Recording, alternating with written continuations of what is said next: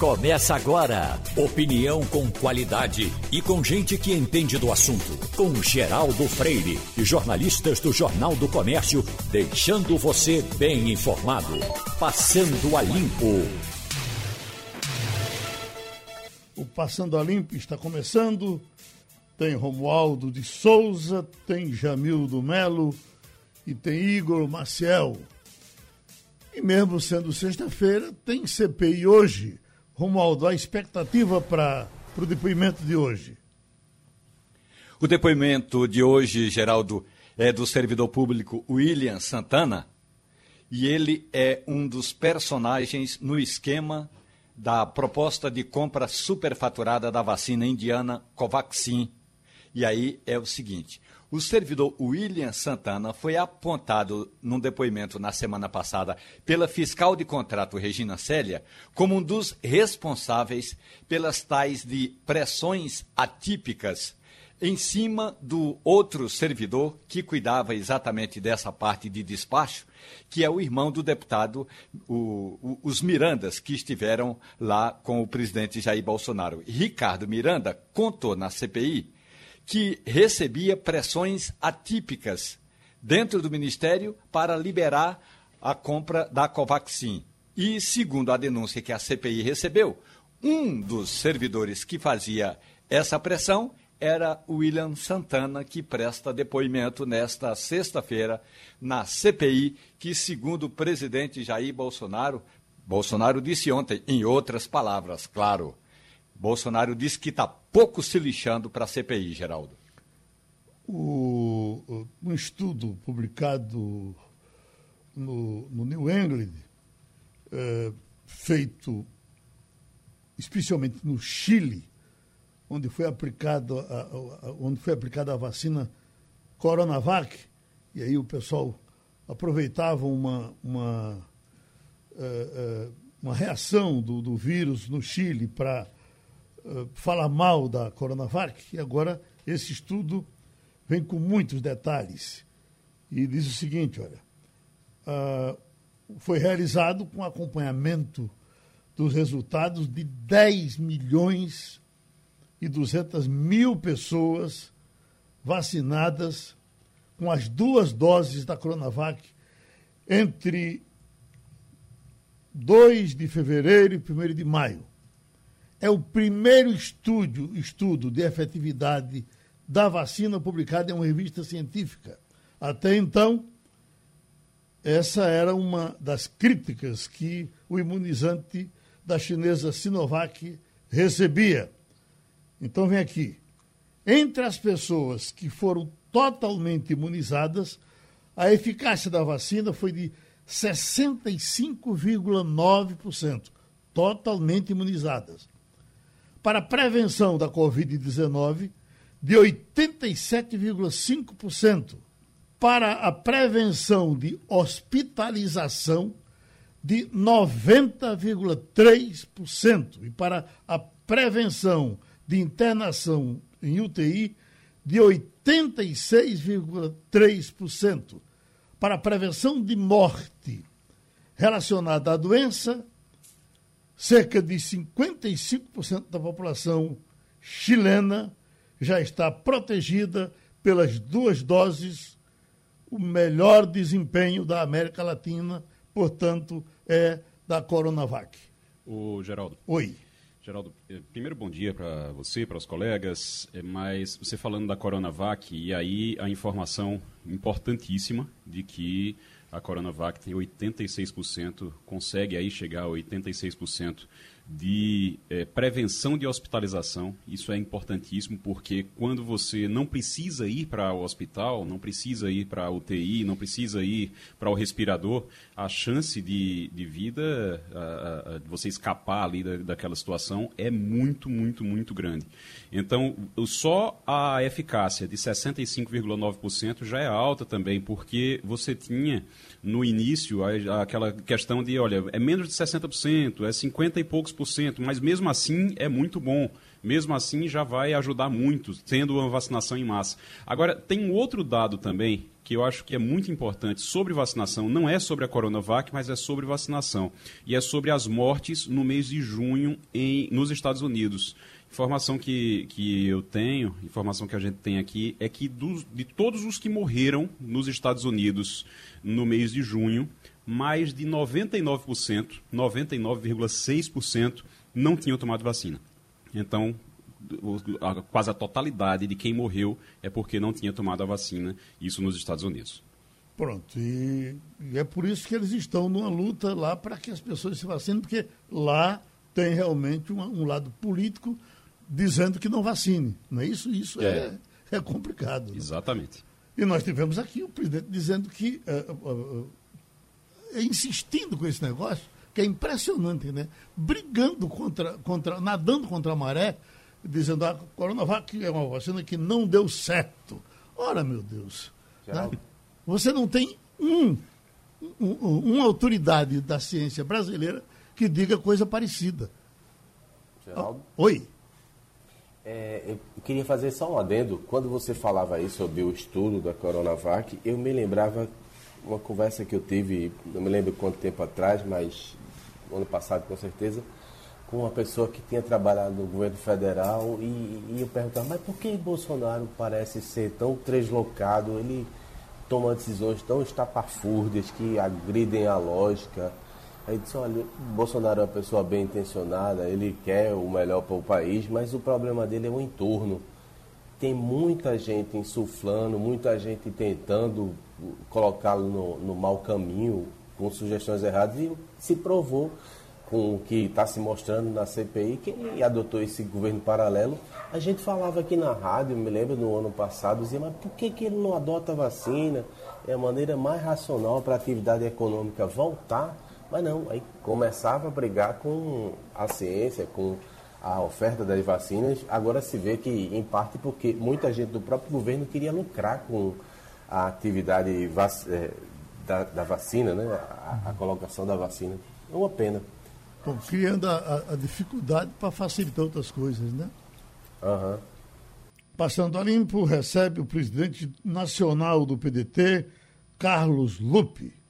Carlos Lupe vem ao Recife para reuniões com o pessoal do PSB e entrar na discussão da, da terceira via, essa coisa que o, o Brasil discute hoje. Presidente Carlos Lupe já está no Recife? Já estou sim, estou aqui desde quarta-feira à noite. Bom dia, bom dia a todos. É um privilégio poder falar com todos que nos dão a sua audiência e a sua atenção nesse momento. Pronto, temos para conversar com o presidente do PDT, Carlos Lupe, Igor Maciel, Jamildo Melo e Romualdo de Souza. Começando com você, Romualdo de Souza, de Brasília. Ministro Carlos Lupe, bom dia para o senhor. O PDT apresenta-se como uma das legendas que poderia eh, viabilizar a chamada terceira via, mas aqui no Congresso Nacional, ministro, vocês enfrentam uma barreira porque nem todos os, ou melhor, refazendo a, a questão, alguns dos integrantes do seu partido defendem o chamado voto auditável. Isso é um diferencial, ministro? Não, amigos, não tem diferencial nenhum. Todos nós do PDT defendemos o voto, a impressão do voto para possibilitar a conferência do voto há 26 anos.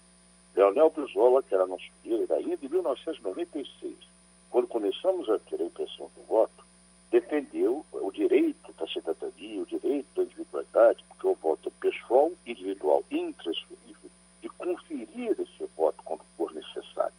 Quem decide sobre a conferência, sobre é um juiz eleitoral que fica sempre de plantão em cada zona de votação. Então nós pedimos isso há 26 anos, não é de agora.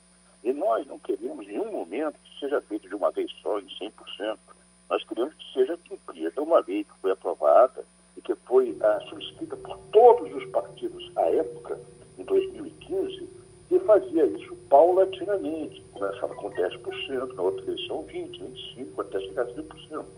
E num sistema moderno. Hoje nós temos um sistema da urna eletrônica que tem um backup, tem um sistema de armazenamento que permite você guardar esses votos digitalizados sem a necessidade de identificar o voto. Né? Uma coisa é conferir o voto individual, outra coisa é identificar o voto. Identificar o voto é crime. Não pode, o voto é inviolável. Mas a somatório de votos que cada cidadão dá é necessário. Porque o que aparece hoje nessa urna que é a votada no Brasil, que ainda é da primeira geração, só para o amigo ter uma ideia, nós temos 36 países que adotam, adotam a votação eletrônica. Esses 36 países, apenas quatro usam a votação eletrônica numa primeira urna da primeira geração, como é no Brasil. Nenhum tipo de conferência, nenhum tipo de impressão, nenhum tipo de backup. O Brasil precisa evoluir. Já está nessa terceira geração, que alguns países já adotam, onde você tem tudo armazenado no backup e quando você apresenta, como presidente do partido, como candidato, algum tipo de indício que necessite a conferência, o juiz pega esse backup e confere voto a voto. É simples assim, não tem outra conotação a não ser defender o direito individual de cada cidadão. Uh, Jamildo Melo? Pois não? É. Muito bom dia, Carlos Lupe. Eu gostaria de repercutir as pesquisas que foram divulgadas ontem, IPESP, pelo XP e também a Datafolha, todas apontando uma grande rejeição a Bolsonaro e talvez até Lula na frente, ganhando no primeiro turno. Com, esse, com Bolsonaro se complicando a cada dia, o senhor vê a possibilidade de até mesmo um embate entre Lula e, e Ciro? É, isso vai se cristalizando ou Bolsonaro de alguma maneira vai conseguir reagir e conseguir estar tá lá no, em 2022 disputando aí uma vaga pela direita mais radical com a ajuda de parte do centro? Amigo, eu já disse desde o ano passado de que o atual presidente, que eu chamo de profeta da ignorância, é que nem boneco de gelo, não resiste à luz do sol, à luz do dia. E começa a derreter quando a população começa a ver o que está acontecendo no Brasil de hoje. Nós temos a inflação voltando, nós temos quase 15% da população que procura emprego, desempregada, o maior índice de desemprego da história. Pô, amigo, tem uma ideia, eu fui ministro do Trabalho durante cinco anos, deixei a pasta com pleno emprego, era 4% da população desempregada. Nós temos achatamento salarial e nós temos a pior pandemia do mundo, que essa pandemia do coronavírus, sendo enfrentada pelo atual presidente com desdém, ridicularizando, é, ridicularizando a vacina, demorando a sua compra, demorando a sua distribuição, não usando máscara, aglomerando e, que é mais grave, com uma grande corrupção nessa compra, como a CPI está demonstrando. Inclusive, quando eles começarem a examinar esse medicamento, que compraram milhões e milhões de medicamentos, que não tem eficácia nenhuma comprovada contra coronavírus, vocês vão ver como a corrupção, infelizmente, entrou no seio de parcela considerável do Exército Brasileiro. Então, devido a esses fatos e essas 530 mil mortes, é muito doloroso. São 530 mil famílias que perderam amigos, perderam entes como eu perdi. Isso é muito duro a população vai começar a ver que a principal responsabilidade disso é do chefe da nação, que desdenhou, que disse que era uma gripinha, que ridicularizou isso. E eu acho que, com o tempo, a população vendo essa realidade, vendo a corrupção que está tomando conta do governo, vai virar as costas, vai ver esse boneco de neve derreter. E eu prevejo, desejo, trabalharia para que o segundo turno, o ano que vem, que eleição só é ano que vem, não é esse ano, seja entre Ciro e Lula. Então, eu acho que aí sim o Brasil vai ter direito de fazer uma escolha, uma opção, conforme a sua identidade, a sua ideologia, o seu desejo, entre dois grandes presidentes. Bom, presidente é, já que ainda entrou na questão da pesquisa, o que, é que está havendo com a campanha de Ciro Gomes, que ele, na verdade, ficou em campanha o tempo todo, é, é, e nós o temos hoje em quase todas essas pesquisas, ele aí na casa dos, dos 7%, dos 7% enganchado. O povo cansou de, das candidaturas de, Ciro Gomes? Amigo, não se trata de cansar, se trata naturalmente que você tem, um ano e meio antes da eleição, é, três, quatro pesquisas por dia. Né? Então a pesquisa reflete o momento que você está vivendo. É claro que com esse desgoverno, com o desmantelamento, com a desmoralização do governo Bolsonaro, a população faz a comparação com os governos que deram certo. Ninguém pode negar que o Lula foi um bom presidente da República. Né? Eu fui ministro dele durante cinco anos. O que a gente tem que considerar é que não dá na sociedade para ficar olhando para trás, como que olha para o retrovisor o tempo todo. Costumo dizer que quem olha pelo retrovisor bate no carro da frente. Então a gente tem que olhar o Brasil que queremos, o projeto de nação. Esse negócio do Ciro ter 7, 8, 10, 12, 15, eu quero que ele tenha uma votação que leve a segundo turno em outubro de 2022, quando é a eleição. Por enquanto, nós estamos apresentando, já estamos fazendo isso há muito tempo, um projeto, por exemplo, que chama-se Projeto Nacional Desenvolvimentista com todos os nossos programas, todas as nossas propostas para cada área, para a educação, para a segurança, para a indústria, para o comércio. E é isso que eu acho que a população tem que discutir. Ninguém tem que votar no candidato para ser o salvador da pátria. Jesus Cristo só foi um e morreu na cruz aos 33 anos. Nós temos que votar no presidente que tem a capacidade, que tem a competência, que tem experiência e que apresente o projeto do Brasil. E, na minha modesta opinião, Ciro Gomes é quem tem essas qualificações para ser o próximo presidente a nossa conversa com o presidente nacional do PDT, Carlos Lupe. Igor Marcel. Presidente, muito bom dia.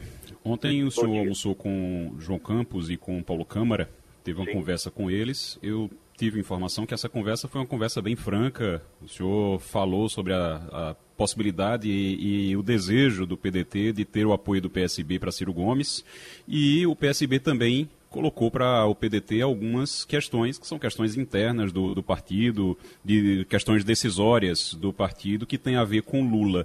O, o, o PSB em algum momento disse, olha, vamos lá, o, o, precisa, o Ciro Gomes precisa fazer isso, precisa alcançar tanto em pesquisa, colocou algum patamar para poder, poder conversar? Não, é uma conversa amistosa, eu tenho uma relação de amizade desde a primeira eleição, não é? Do Paulo Câmara Eduardo Campos, que foi nosso companheiro, nosso amigo, e perdemos esse que com certeza teria sido o primeiro presidente aqui da República vindo de Pernambuco. Então nós eh, temos uma conversa de amigos, franca, né? Claro, eu sou brasileiro, não desisto nunca, né? Então eu fui conhecer, trabalhar para continuar essa nossa aliança. Nós temos aliança com o PSP nas principais cidades brasileiras. Nós fizemos aliança em oito capitais, nós ganhamos duas, três, o PSB ganhou duas também. Nós temos vice-prefeitos em comum, nós temos uma aliança muito forte aqui na capital. O PDT, Ciro Gomes, a nossa vice Isabela Rolão foram fundamentais na vitória do João. E nós estamos continuando trabalhando para que essa aliança continue. O que eles argumentam que só terão uma decisão no final do ano para o começo do ano que vem. Nós temos que respeitar essa identidade, continuar tendo esse diálogo, continuar tendo essa boa parceria que temos e trabalhar para quem nos apoia. Agora, temos que respeitar a identidade e a autonomia de cada partido. E vamos respeitar a decisão do PSB de tomar. Se eles quiserem estar com a gente, vamos ficar muito felizes. Se não, paciência, vamos seguir nosso caminho.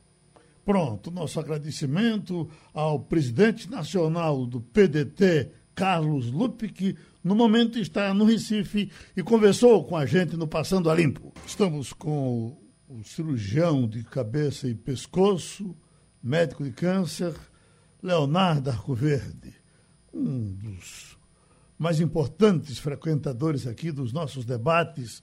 Quantas orientações já tivemos aqui dadas pelo professor Leonardo Arcoverde. Não dá para conversar com o senhor, retomando as nossas conversas, sem falar da sua passagem pelo Covid-19. Nós chegamos até a fazer orações aqui e o senhor se tratou, depois o, o, tratamento seguiu, me parece até que fora do estado. Está em ponto de bala agora, professor? Em ponto de bala, Geraldo. Bom dia, bom dia a você, bom dia a todos os ouvintes. Estou em ponto de bala. Pronto, pronto, já voltei a trabalhar normal, estou recuperado. Aqueles traumas naturais que o pós-Covid deixa em você.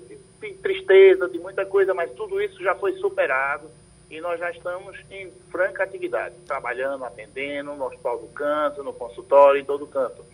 Bem reabilitado, voltando às minhas atividades de cirurgião de cabeça e pescoço, com todo gosto. Ótimo. Escute, nós estamos então para fazer essa campanha agora do, do Júlio Verde. Quer explicar o que é o Júlio Verde para nós? O Júlio Verde é uma campanha mundial, na verdade, e foi encampada no Brasil pela Sociedade Brasileira de Cabeça e Pescoço, essa campanha ela visa chamar a atenção para os tumores que são preveníveis da cabeça e pescoço. Então a campanha direciona-se para prevenção e detecção precoce dos tumores da cabeça e pescoço, que são muitos. É, ela foi criada e ela tem um dia nacional, que é o dia 27 de, de julho, por isso a gente encampa o Julho Verde como uma campanha meta da sociedade e todos os membros da sociedade em todo o Brasil, nesse período, trabalham juntos para divulgar é, é, o que se pode fazer em termos de prevenção para que as pessoas tenham doenças menos avançadas. Pronto, Igor Marcial, estamos aí com um dos maiores cancerologistas do Brasil para falar com ele. Diga aí. Eu queria. A, a gente fala muito, é, doutor Leonardo, muito obrigado pela participação e muito bom dia. A gente fala muito, a gente ouve falar muito sobre a necessidade da prevenção e, claro, com a prevenção vem a conscientização também, mas tem muita. É, é, o, o, câncer ele é um desafio não só para o paciente, mas é um desafio também para a família do paciente. E a, a, família é muito importante nesse tratamento. A gente sabe que a família é muito importante nesse tratamento, faz parte do tratamento também, porque é quem pode dar força, quem pode ali levantar o ânimo do paciente e dá todo, dá todo apoio e estrutura. Como é que o, nesse período agora, nesse julho verde, o que é que se pode falar, o que é que se pode fazer em relação aos familiares, em relação à família de quem enfrenta esse problema aí junto com os pacientes? Quem trata, quem trata câncer de cabeça e pescoço, trata o conjunto que vai o paciente, vai a família, vai o médico e vai uma equipe multidisciplinar, sempre muito ampla, que envolve fono, psicologia, fisioterapia, é, reabilitação dentária e outras coisas, porque a, a, especialidade exige um conjunto de profissionais que trabalham integradamente juntos para apoiar o paciente. Então eu concordo consigo, a doença não é individual, ela quase sempre é uma doença da família. Ou seja, um pai de família, uma mãe de família com câncer de cabeça e pescoço, ele tendo a família também doente, não é? A família adoece junto, porque o sofrimento é muito grande e envolve as pessoas. Envolve filhos, envolve envolve parentes, netos e, em suma, toda a família. Então, o que a gente pode realçar aqui é a importância do tratamento multidisciplinar no tratamento dos pacientes com esse tipo de câncer.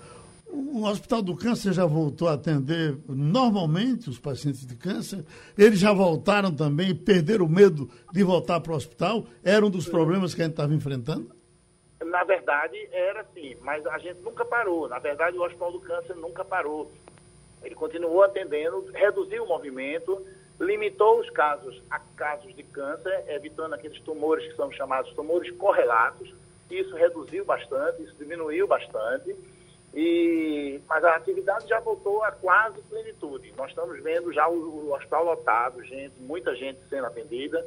Ainda restam alguns poucos casos de Covid que vêm, são pacientes daqui que eventualmente pegam Covid e passam por aqui mas na verdade, na verdade a gente volta à franca atividade.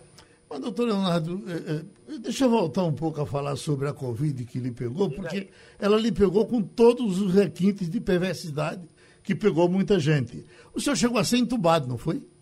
Não, eu não cheguei a ser entubado. Eu fui para o ventilador, mas aquele ventilador superficial, que não entuba, não invasivo, né? Uhum. Eu não cheguei a ser entubado hora nenhuma, mas passei 24 dias internado, Geraldo. O que debilita muito, perdi 8 quilos a gente debilita bastante. É uma doença, você disse com toda razão, tem todos os requintes de perversidade que, que, onde pode.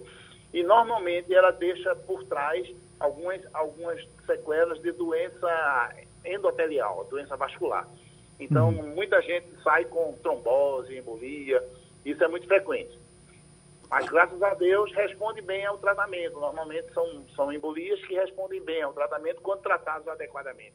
Hoje se previne. Uhum. O senhor foi tratado no Recife teve que viajar também ou foi, fez tudo aqui? Não, fiz tudo aqui. Fui muito bem assistido pela equipe do Hospital Esperança. Eu tive uma assistência nota mil. A equipe toda se mobilizava. Eu era visitado três, quatro vezes por dia por profissionais.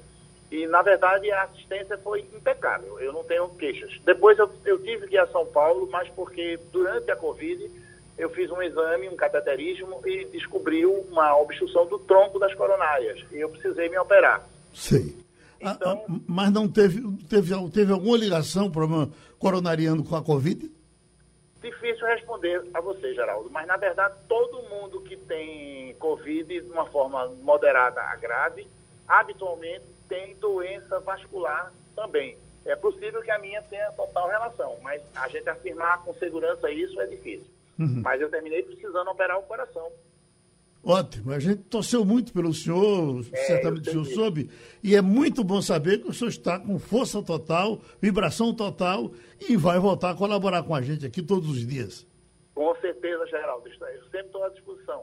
Pronto, o doutor Leonardo Arcoverde, oncologista, cirurgião de cabeça e pescoço, falou com a gente, já com a gente, o advogado José Rangel, superintendente do PROCON de Jaboatão, contribui muito com informações importantes de defesa do consumidor aqui no nosso programa e temos plano de saúde para falar dele agora. Para começar a conversa com o senhor, vou chamar Romualdo de Souza, de Brasília, porque tem coisa nova com relação a plano de saúde, decisão da ANS de ontem. É prego batido e ponta virada, Romualdo? Doutor José Rangel, eu não acredito que seja tão conclusiva assim essa decisão, porque um grupo de agentes da área de saúde eh, complementar, suplementar, melhor dizendo, e integrantes de uma associação dos planos de saúde informaram ontem que vão recorrer da decisão da ANS. Ou seja, vão levar em conta, e aí é preciso fazer isso, é, que houve um aumento nos gastos, que houve efetivamente aumento nos gastos dos planos de saúde e por isso eles querem justificar esse aumento de um pouco mais de 8%. Portanto, eles vão ter de recorrer ou ao STJ ou ao Supremo Tribunal Federal. Aí a minha pergunta: o senhor acredita que tem chance de prosperar essa ação judicial? Veja, é, eu entendo. Bom dia, Geraldo. Bom dia, bom dia Romualdo. Bom dia a todos da mesa. É, eu, a, a, todos os ouvintes também. Mas eu acredito sim que venha a prosperar. E existem motivos para isso, né? A grande verdade é que essa redução, ela, ela dá, se dá em razão é, da, da, da, dos exames que deixaram de ser é, feitos durante a pandemia, né? Então houve suspensão de consultas, de cirurgias eletivas e, como eu disse, de exames, né? Isso, claro, traz uma redução de despesa. E essa redução de despesa tem que ser verificada, né? já que ontem, é, é, é, em razão disso, à tarde, a própria INS anunciou essa redução de 8,19% nos planos de saúde individuais essas operadoras são obrigadas a aplicar, salvo decisão judicial em contrário. Né? Hum. A redução vale para o período correspondente a maio de 2021 a abril de 2022. Essa redução será aplicada a partir da data do aniversário do contrato. Né? Então, e para os contratos com aniversário em maio, junho e julho, ela vai ter, ela se dará de forma retroativa. Agora, vale a pena dizer, Romualdo, uma coisa que é muito importante. Isso corresponde apenas, e para o consumidor que está ouvindo é, tenha ciência disso, para os planos individuais, né, que equivale a menos de 17% de todos os planos de saúde. Na verdade, é, é, esse benefício ele é legítimo, mas vai atingir uma pequena parte, apenas uma pequena parte porque a grande maioria da população, é, mais de 85, 84%, 83%, na verdade, utilizam o plano de saúde coletivo. Então, esses não serão beneficiados. Então, a fatura do mês que vem, ela já viria com essa redução, doutor Angel? Exatamente. Se não houver decisão judicial em contrário, sim já deveria vir desta forma. Uhum. Agora, é como eu disse, Rabi Geraldo, esse problema, e eu insisto nisso, esse problema ele vem se já existe há décadas, né? essa questão do plano individual e o plano coletivo. E quem tem plano individual, que é um tesouro, não deve se desfazer dele, porque quem tem um plano coletivo vai ficar sempre em desvantagem, porque ninguém regulamenta esse aumento. Uhum. Ô, ô, Igor, você que é tão preocupado com seus planos de saúde, está com muita esperança dele? Rapaz, eu já acho que eu meio que já perdi a esperança de que, de que baixe. O plano de saúde é muito caro e você tem cada vez mais é, limitações, né? Você tem muitas é. limitações. Quem está tentando... Dia, Oi? Não, e outro dia eu vi alguém numa entrevista uhum. é, dizer, representante de plano de saúde, é, fazer uma. A, dizer que, olha, os aumentos que são dados decorrem do aumento é, por conta da pandemia. É justamente o contrário. Durante a pandemia houve uma redução de gastos. Porque as pessoas. É, as pessoas, as pessoas deixaram de procurar para várias outras situações. Exatamente. É, é? E, então eles tiveram realmente não, não há não há realmente uma justificativa para isso. Agora, é, eu, eu, queria, doutor Rangel, eu queria que o senhor falasse um pouquinho, se o senhor puder, sobre uma declaração do ministro Marcelo Queiroga, ele falando sobre a possibilidade que ele gostaria que a, os planos de saúde eles assumissem os gastos com as vacinas, com as vacinas. Então eles iriam reembolsar o SUS pelas vacinas que estavam sendo aplicadas nos, é, nos associados, nas pessoas que fazem parte do plano.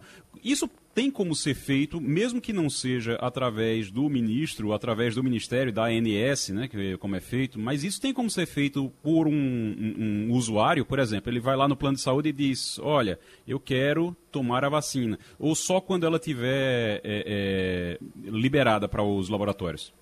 É, exatamente. É, quem tem, tem feito a compra dessa, dessa vacina é, um, é o Ministério da Saúde. Não tem como é, é, isso ser pago. O Ministério da Saúde, querendo, tá certo, é, receber alguma coisa de plano de saúde, eles podem reivindicar, entrar na justiça, prosperará ou não, tá certo? Agora, é, por enquanto, a, a coisa tem sido feita através do governo federal que distribui para os governos estaduais. Não tem como é, é, se estabelecer que o plano de saúde é, é, é, tem que agora pagar toda essa vacina tem comprada. Eu acho que existe até um plano, um plano que seria mais ou menos o seguinte: você compra, adquire é, um, um, um, grupo de, de, empresas particulares adquire fora do Brasil a vacina, tá certo?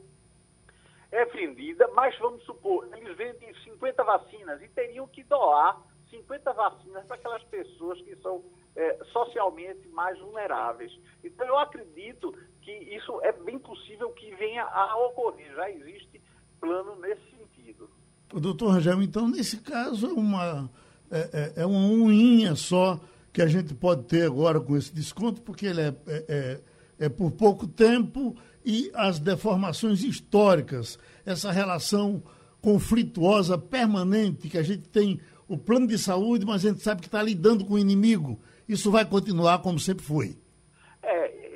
Lamentavelmente, eu quero ver uma ação concreta, decidida, da, da, agência reguladora no sentido de realmente regulamentar e, e ser até cristalino na, na demonstração de como esses cálculos são feitos. Né? A gente é, é, nacionalmente vem discutindo isso já há anos através do Sistema Nacional de Defesa do Consumidor e a gente observa claramente que ninguém consegue entender esses cálculos que são feitos pela ANS e muito menos com relação que aí não tem nada a ver com a ANS, porque é, é, é, ela sai de cena para não ficar, para dar oportunidade para as operadoras de saúde é, ganharem dinheiro, né? É, com relação aos planos não individuais, aos planos coletivos, que fica ao, ao Deus dará e, e, o pobre do consumidor fica assim completamente perdido, né? Sem, muitas vezes sem poder pagar e pro, termina saindo do plano de saúde ou tirando alguém do plano de saúde. A gente vê muito isso, sabe, Geraldo? Uhum. É o pai que não. Não, eu prefiro deixar que minha esposa e meus filhos permaneçam com o plano de saúde porque eu não estou podendo pagar. Isso acontece muito, quem está na ponta sabe disso. O, o, o, quem trabalha com PROCON e está nos ouvindo sabe disso. Isso acontece sempre. Por quê? Porque a, a, a, verdade é que existe a inflação, a inflação é uma coisa grave, séria, existe o desemprego, existe um momento em que o consumidor que já é vulnerável, ele se torna mais vulnerável, ele é hipossuficiente. Então, essa coisa tem que ser tratada com mais seriedade e entra governo, sai governo, eu não vejo o, tratamento com a seriedade que o caso merece e precisa. Pronto, doutor José Angel superintendente do PROCON de Jaboatão, contribuiu com a gente. Vamos agora para os Estados Unidos, as nossas conversas americanas com Fabiola Góes, correspondente do Sistema Jornal do Comércio de Comunicação em Washington, abrindo a nossa conversa, Jamildo Melo. Muito bom dia, Fabiola. É, eu queria saber sobre essa possível participação de dois cidadãos americanos que estariam entre os detidos suspeitos de matar o presidente do Haiti. É, pelo menos 28 pessoas participaram da execução, teriam participado das, da execução do, do presidente. Parece coisa de filme, você contrata ali uns milicianos para ir matar um, um presidente distante. Como é que é isso? Bom dia a todos. Pois é, cena de filme mesmo, né? E as imagens mostram exatamente isso: mais de 20 pessoas entrando na residência oficial do presidente do Haiti. E o que se sabe até agora é que havia entre os envolvidos dois cidadãos americanos. Eles são do Haiti, mas são cidadãos americanos. Desculpe. E havia também mercenários colombianos. Então seria uma gangue de mercenários que estariam ali contratados para poder matar o presidente do Haiti. Então, é uma investigação que está sendo conduzida pela Interpol, pelo FBI. Agora, eles pretendem descobrir quem foi que mandou é, matar esse presidente, o que, que vai acontecer a partir de agora, porque quem está assumindo interinamente o poder é o primeiro-ministro, e o vice-presidente não existe, não tem, não, não tem nomeado. A pessoa que poderia assumir o lugar seria um juiz da Suprema Corte, presidente, que morreu de Covid. Minha voz hoje não está boa. E então a gente não sabe o que vai acontecer. Tem uma enviada especial da ONU que vai tentar levar essa condução para as próximas eleições em setembro para poder definir é, o próximo presidente. Só que o país está numa situação caótica, né? com guerra civil, com motins, então, eles não estão aceitando o primeiro-ministro no cargo. Ele diz que fica somente até as próximas eleições, mas não é um nome pacificado.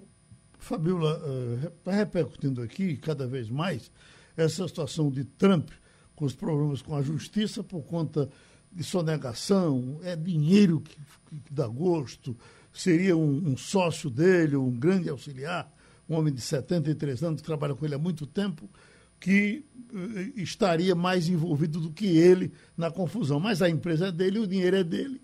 E, e, e, dizem que isso pode até tirar Trump da política. Repercute muito isso aí?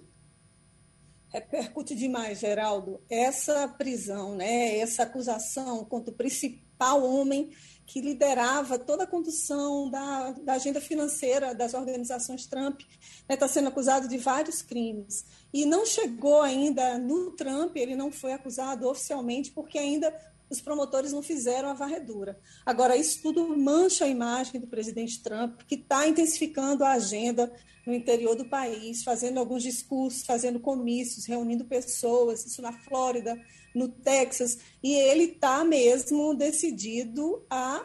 Ele não fala assim é, exatamente, ele já não é, ele não é o candidato né, para 2024 à sucessão americana, mas ele já está praticamente em campanha, só que isso está manchando a imagem dele. Lembrando que o Trump ainda está sem acesso às redes sociais, agora está ameaçando entrar, né, processar mesmo, levar ao fim toda essa discussão sobre o acesso às redes sociais, que ele teria direito ao Facebook, ao YouTube. Isso aqui está sendo discutido muito, né? até que ponto o presidente poderia processar e obrigar essas redes a, a voltarem com a conta dele, que tinha milhares de seguidores. Ele continua propagando informações falsas, dizendo que as eleições aqui nos Estados Unidos foram fraudadas.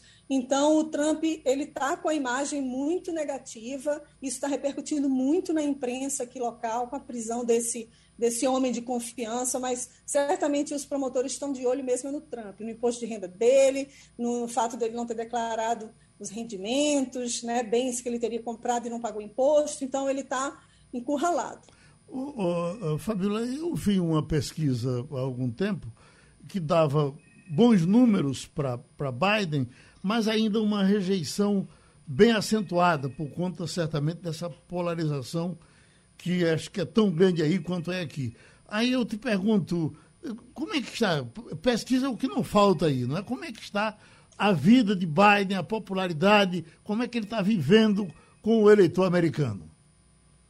A popularidade dele está em alta, viu, Geraldo? Mais de 55% de aprovação, as pesquisas indicam isso. O Biden tem uma aprovação do governo, principalmente porque ele conseguiu reduzir muito os números né, do Covid. Quando chegou aqui, havia, ele entrou, estava com 4 mil mortos, agora tem menos de 500 por dia, 500 pessoas por dia, né? Então, ele está avançando com a, com a vacinação nos países. Agora, ainda há rejeição muito grande naqueles eleitores de Trump que só prejudicam eles mesmos. Porque o que está acontecendo aqui agora?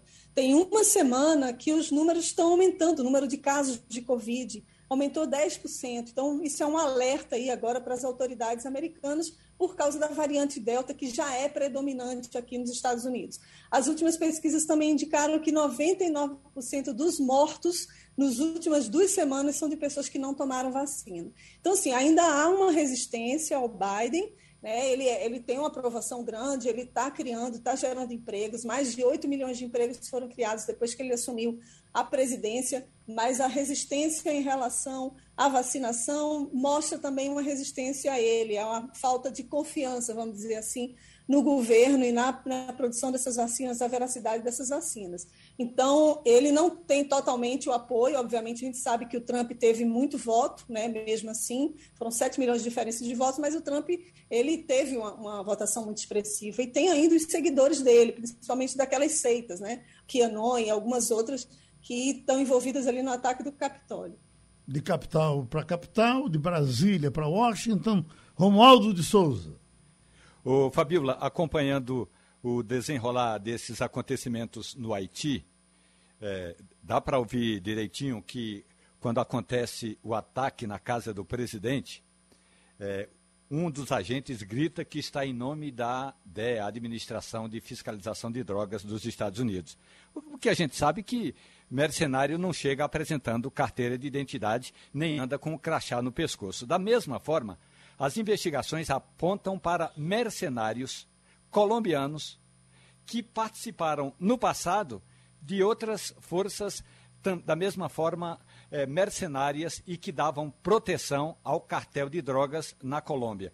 Ou seja, se é de fato para investigar, vai ter uma longa investigação. Mas o que mais me preocupa no Haiti é que é um dos poucos países do mundo ah, em que a campanha de vacinação ainda não teve início. Eu sei que o governo haitiano, eu conversei ontem com o embaixador do Haiti no Brasil, o governo haitiano tinha pedido ajuda ao governo brasileiro, inclusive para levar o Zé Gotinha, que o Zé Gotinha já trabalhou, já esteve no Haiti em outras épocas, naquele jogo do Brasil com a seleção, da seleção brasileira com a seleção haitiana, o Zé Gotinha estava no estádio e é muito querido, só não é mais querido do que Ronaldinho Gaúcho, mas tudo isso é para dizer que, apesar de todas essas investigações, é também importante colocar o Haiti no epicentro de uma crise humanitária que é a falta de vacina. Então, o Biden, que tinha prometido vacina para países pobres, as doses americanas ainda não chegaram a Porto Príncipe.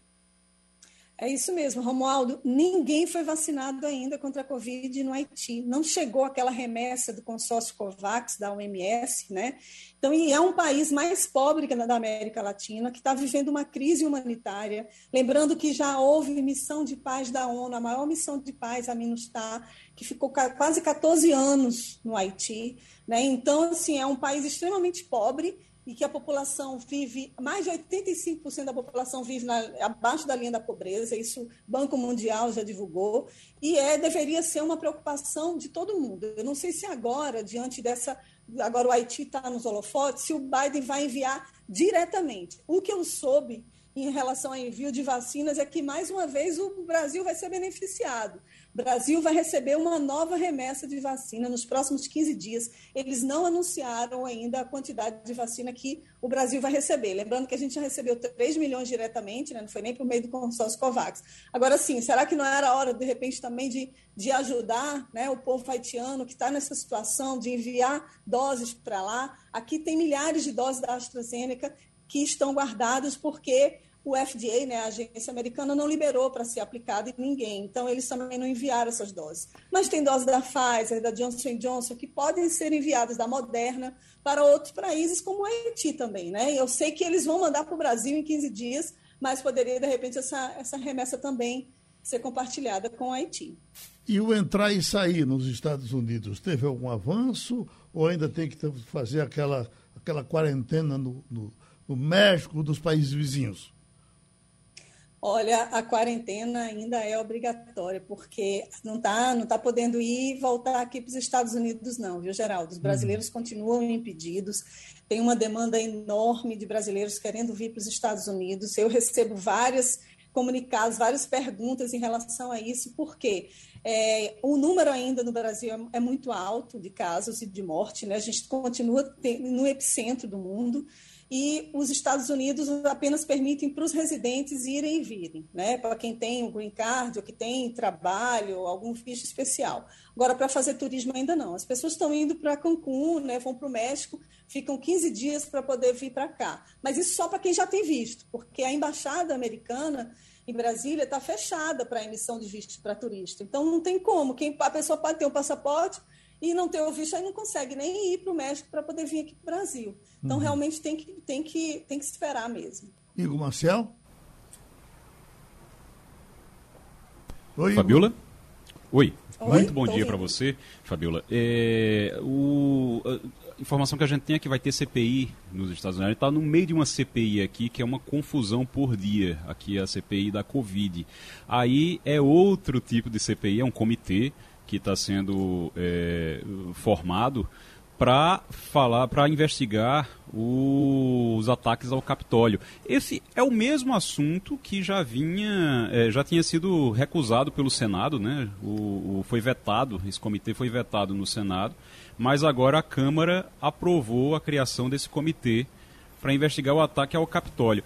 Isso pode dar em alguma coisa, mesmo sem o apoio do Senado, ou precisa ter o Senado, Fabiola? Olha, Igor, isso está uma confusão enorme aqui nos Estados Unidos. Não repercute tanto aí no Brasil, mas aqui está demais. Por quê? Porque, como você bem resumiu, o Senado vetou a criação desse comitê. Só que a Nancy Pelosi, que é speaker, né, que é a, como se fosse a presidente da Câmara de Deputados aqui, ela decidiu levar isso à frente e conseguiu aprovar a criação desse comitê. Ela quer que os dois partidos, republicanos e democratas, se façam representados. Aí o que, que aconteceu? O líder da minoria, o Kevin McCarthy, ele não quer, não queria a instalação desse comitê e está fazendo de tudo para que os republicanos não participem. Seria só uma, um comitê dos democratas, né? A Nancy Pelosi pode indicar oito cargos e ele indica cinco, sendo que ele essas indicações dele têm que passar pelo aval dela. Aí o que foi que ela fez? Uma jogada. Ela chamou a Liz Cheney, que é uma das uma das republicanas que votaram pelo impeachment do Trump para montar, para formar esse comitê, no, no, caso, a indicação dela. Aí gerou uma ciumeira enorme no Partido Republicano. O Kevin McCarthy está ameaçando, é, não expulsar, mas tirou a liderança dela, ela tinha uma liderança na Câmara, está perseguindo, né, vamos dizer assim, aqueles republicanos que vão participar desse comitê mas ela está levando adiante. O Biden falou recentemente sobre a necessidade de investigação. São seis meses depois da, da, da, invasão do Capitólio. Mais de 500 pessoas são acusadas de participarem da invasão. A polícia está investigando a participação delas, mas ainda há perguntas que precisam ser respondidas. Entre elas, quem foi que botou a bomba, não chegou a ser estourada, nas imediações do Capitólio na véspera do ataque. Então, assim, eles estão temendo, de fato, um novo ataque ao Capitólio. O Trump continua aí sem, sem é, é, ter sido acusado né, diretamente do envolvimento nesses ataques. Ele pode, inclusive, ser chamado, ser convocado para prestar depoimento nesse comitê, que funcionaria como a CPI, como está aí no Brasil, e, e tem apoio, obviamente, da maioria dos democratas. E parte dos republicanos também querem levar isso até o fim investigar por que, que houve esse ataque, quem foram os mandantes e os responsáveis por isso. Então, é, a briga é grande aqui e esse assunto está repercutindo muito aqui nos Estados Unidos, principalmente por essa briga entre o líder da minoria e a Nancy Pelosi. Pronto, nosso abraço a Fabíola Góes. Vamos deixar a capital americana e vamos ficar com o Romualdo de Souza um pouquinho mais para falar da capital brasileira, quais são as coisas que estão repercutindo por lá. Você, Romualdo, hoje, no seu comentário, trazia a. falava da, da questão dos, dos militares. Ontem houve, tivemos algumas declarações de que o assunto estava encerrado, ficou dito pelo não dito. É assim mesmo ou o ranço vai continuar e daqui a pouco esse assunto pega fogo novamente? Geraldo, poderia ter sido encerrado já com aquela aproximação que houve do ministro da Defesa, o general Braga Neto, com o presidente do Senado Federal, Rodrigo Pacheco. O que Rodrigo Pacheco deveria ter feito, fosse eu o presidente do Congresso, era também dar uma enquadrada em Braga Neto e dizer que os poderes são autônomos e o presidente eh, da, da, da CPI tem poderes, inclusive, de investigação. Agora, tem gente que, que prefere ser um pouco mais contemporizador, o que é uma virtude, e aí deixaram, jogaram panos quentes. Acontece que, enquanto Braga Neto estava telefonando, telefonando para o presidente do Senado, do outro lado da esplanada dos ministérios, o comandante da Aeronáutica, Carlos de Almeida Batista Júnior, concedia uma entrevista à jornalista Tânia Monteiro do jornal Globo. E aí ele foi duro como foi a nota do Ministério da Defesa, e ele diz: Nós vamos investigar, doa em quem doer. Palavras do comandante. Mas é preciso que cada uma das instituições se coloquem nos seus devidos, no seu devido lugar. Ou seja, é sempre aquela história, a gente sempre tem uma ameaça guardada no bolso da algibeira, e para quem não se lembra, bolso da algibeira é quando a gente usa uma calça que tem um bolso pequenininho na parte lateral em geral direita, para colocar um desses relógios eh, que você eh, pega, tem uma correntinha. Portanto, no bolso da algibeira dos comandantes do Exército, da Marinha, da Aeronáutica, ainda há um, um certo ranço, usando a palavra que você usou, Geraldo. Uhum. Daqui a pouco, servidor da saúde vai depor na CPI. Ainda é a manchete que está aqui no telão, o que quer dizer que o, o, o depoimento não começou ainda. O que é está havendo, Já são 10 horas, em geral eles têm começado às 9. A, a, questão toda é a seguinte: tinha um, um requerimento ontem, Geraldo, que é, é, assim: por que, que as CPI sempre começam de manhã? Porque quando dá quatro horas, começa a sessão plenária da Câmara, uh, do, do, Senado Federal, e aí a, a CPI tem que encerrar as atividades. Como hoje não tem atividade na pauta do Senado, esse depoimento pode começar bem mais tarde. Então, a questão do horário é de menos. O que é mais importante é, e aí, o presidente da CPI tinha prometido que colocaria alguns requerimentos para votação hoje. E aí a bancada governista está articulada. O líder do governo na Câmara dos Deputados, Ricardo Barros, citado naquela conversa do deputado eh, Miranda e o irmão dele, o deputado Luiz Miranda e o irmão Ricardo Miranda com o presidente da República, pois bem, o, o líder do governo já foi até ao Supremo Tribunal Federal pedindo, pedindo para ser chamado. A CPI não quer marcar a data porque acredita que quanto mais depoimento tiver, mais informação terá para ir atrás do líder do governo, inclusive no depoimento de hoje de William Santana. A bancada governista quer levar Ricardo Barros o quanto antes. Portanto, pode ser que hoje o presidente da CPI, o senador Omar Aziz, fale da data do depoimento de Ricardo Barros, até porque até aqui o Supremo Tribunal Federal não marcou a data ou não obrigou, o que seria até uma forçação de barra se o STF obrigasse a CPI a chamar o líder do governo na data em que o líder quer ir. Bom, então a crise militar praticamente dominada, mas a crise com o Supremo não, não foi crise, quer dizer, aquela entrada forte do presidente Bolsonaro em Fux, que Fux respondeu com uma nota: aquilo terminou ou o fogo do Monturo vai continuar entre Supremo Tribunal Federal e Presidência da República? Fogo no Monturo você não apaga com água. Você tem que separar o fogo, o, o monturo, tem que tirar, separar para é, é, combater aquele fogo em cada um dos focos. Se for jogar água num, num monturo grande, você nunca vai conseguir apagar essa, essa, esse incêndio. fogo no monturo está sendo apagado pelo Supremo, como sempre é pelo Congresso Nacional, com notas de repúdio. Nota de repúdio não resolve absolutamente nada. Ou coloca as autoridades é, para conversarem tete a tete, e isso não vai acontecer, ou então vai continuar fazendo o mesmo que vem ocorrendo hoje. Um dia, quando o presidente acorda com, uma certa, uh, com um certo motivo, ele vai lá e ataca o Supremo Tribunal Federal. Ontem ele atacou a CPI, a Comissão Parlamentar de Inquérito, e usando palavras, eu não diria de baixo calão, mas de pouco, uh, uh, de pouco significado do ponto de vista da linguagem que o cidadão usa. Eu até achei engraçada é, uma, uma, um comentário que o Jamildo fez, que era justamente como é que a, a, moça que faz a tradução em Libra, como é que ela traduziu aquela expressão do presidente Jair Bolsonaro, é. que repetiu a palavra duas vezes. Portanto, Geraldo, é, o presidente Jair Bolsonaro vai continuar atacando a CPI. Agora, também acho que não é papel de CPI ir na porta do Palácio do Planalto cobrar uma posição do presidente da República. Também não. Oi, Igor. Eu queria só. É, primeiro que é, essa expressão que o, o você vê o, que coisa impressionante. Quem imaginaria que a gente teria que ficar é, cheio de dedos aqui para falar uma expressão que um presidente da República, no exercício do cargo, oficialmente ele fala uma expressão que a gente não tem é, como falar aqui sem ficar nem um pouquinho constrangido. É muito complicado, realmente. Mas, é, não simplesmente sobre isso, eu queria perguntar ao Romualdo também. Por que é que Bolsonaro já reclamou do Supremo, Bolsonaro já reclamou dos deputados, Bolsonaro já reclamou dos senadores, Bolsonaro já xingou a CPI. Bolsonaro só não fala nada do Luiz Miranda, que foi quem fez a denúncia, Romualdo. Por quê? O presidente da República teme que Luiz Miranda tenha gravado a conversa.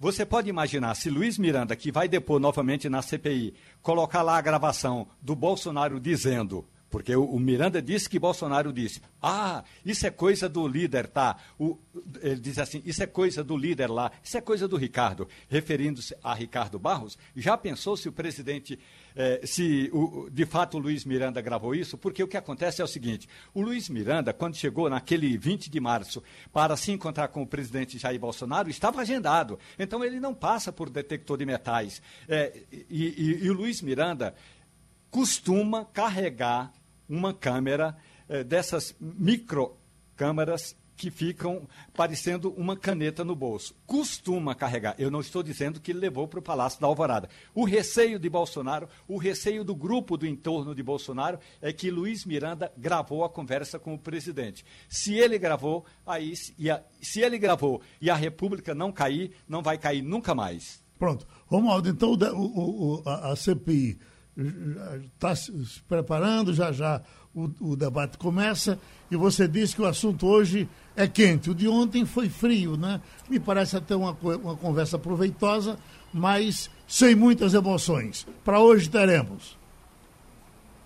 Geraldo, eu considero que ontem foi importante porque no, no final do relatório a CPI pretende isso aí, uh, uh, o relator já disse. A CPI pretende responsabilizar o presidente da República. Se a chefe da área de imunização diz o seguinte: quando o chefe da nação não ajuda nas campanhas de, de, de vacinação ou de imunização, eles, ele atrapalha. Então, se o chefe da nação atrapalhou campanhas de vacinação, esse chefe da nação tem de ser responsabilizado. Agora, hoje, deve pegar também. Vai pegar fogo, Geraldo. E terminou Passando a Limpo. Você ouviu opinião com qualidade e com gente que entende do assunto. Passando a Limpo.